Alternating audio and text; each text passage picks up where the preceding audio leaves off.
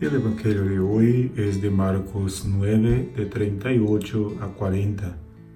Hoy el Evangelio es corto, pero nos dice algo para mucho pensar.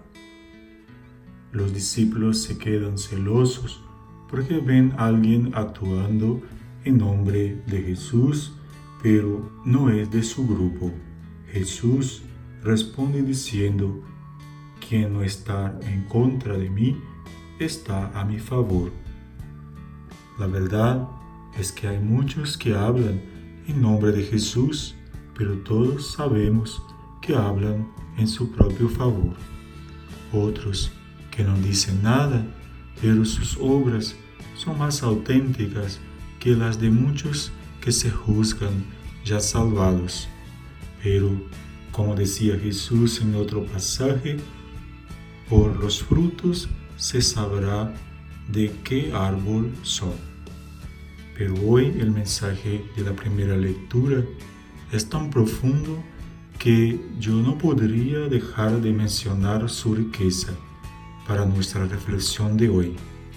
Nos dice el Eclesiástico 4, versículo 12 a 22, el Señor ama a aquellos que aman la sabiduría cada vez más el hombre se siente más inteligente, pero para cada avance en su evolución va quedando un gustito amargo de contradicción con respecto a su inteligencia.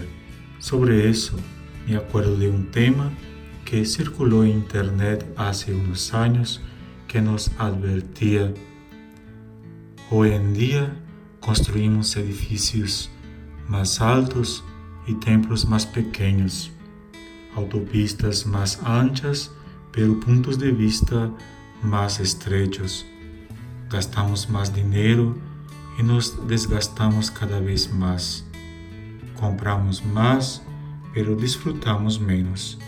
Tenemos cosas más grandes y familias más pequeñas, cosas más útiles y menos tiempo para usarlas.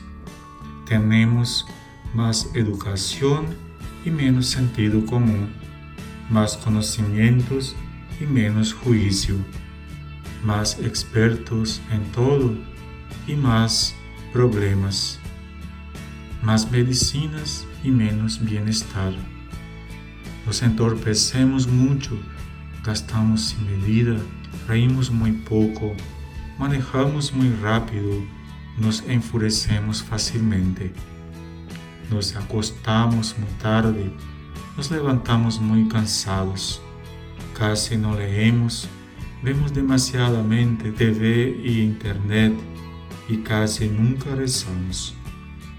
Hemos multiplicado nuestras posesiones, pero reducido nuestros valores, hablamos demasiado, amamos muy poco y mentimos casi todo el tiempo. Hemos aprendido a ganarnos la vida, pero no la disfrutamos. Hemos sumado años a la vida y no vida a los años.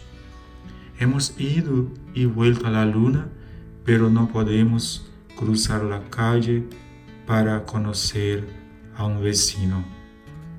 Hacemos cosas más grandes, pero no mejores. Nos preocupamos en limpiar el aire, pero no el alma. Hemos dividido al átomo, pero no a nuestros prejuicios. Escribimos mucho, pero aprendemos poco. Planeamos todo, pero no realizamos mucho. Hemos aprendido a hacer las cosas más rápidas y con eso nos esclaviza la impaciencia. Aumentamos nuestras ganancias pero rebajamos nuestra moral. Producimos más alimento, aunque en el mundo muchos mueren de hambre, de comida y de paz. Construimos más computadores y no sabemos reconstruir nuestras vidas. Guardamos información y perdemos nuestras raíces. Hacemos redes fantásticas, pero nos comunicamos menos. Cada vez tenemos más cantidad menos calidad.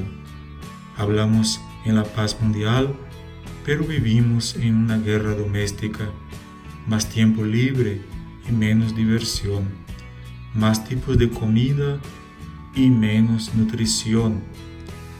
Fusionamos empresas y fracturamos parejas. Tenemos casas más bellas, pero más hogares rotos. Esta es la época de viajes rápidas, pañales desechables, moralidad en decadencia, pasiones de una noche, cuerpos con sobrepeso, pastillas que hacen todo, desde alegrarte hasta calmarte o matarte. Bueno, hermanos, qué sabiduría tan extraordinaria es la nuestra. Debemos pensar bien por qué dejamos de amar la sabiduría divina para ahogarnos en nuestras terquedades humanas.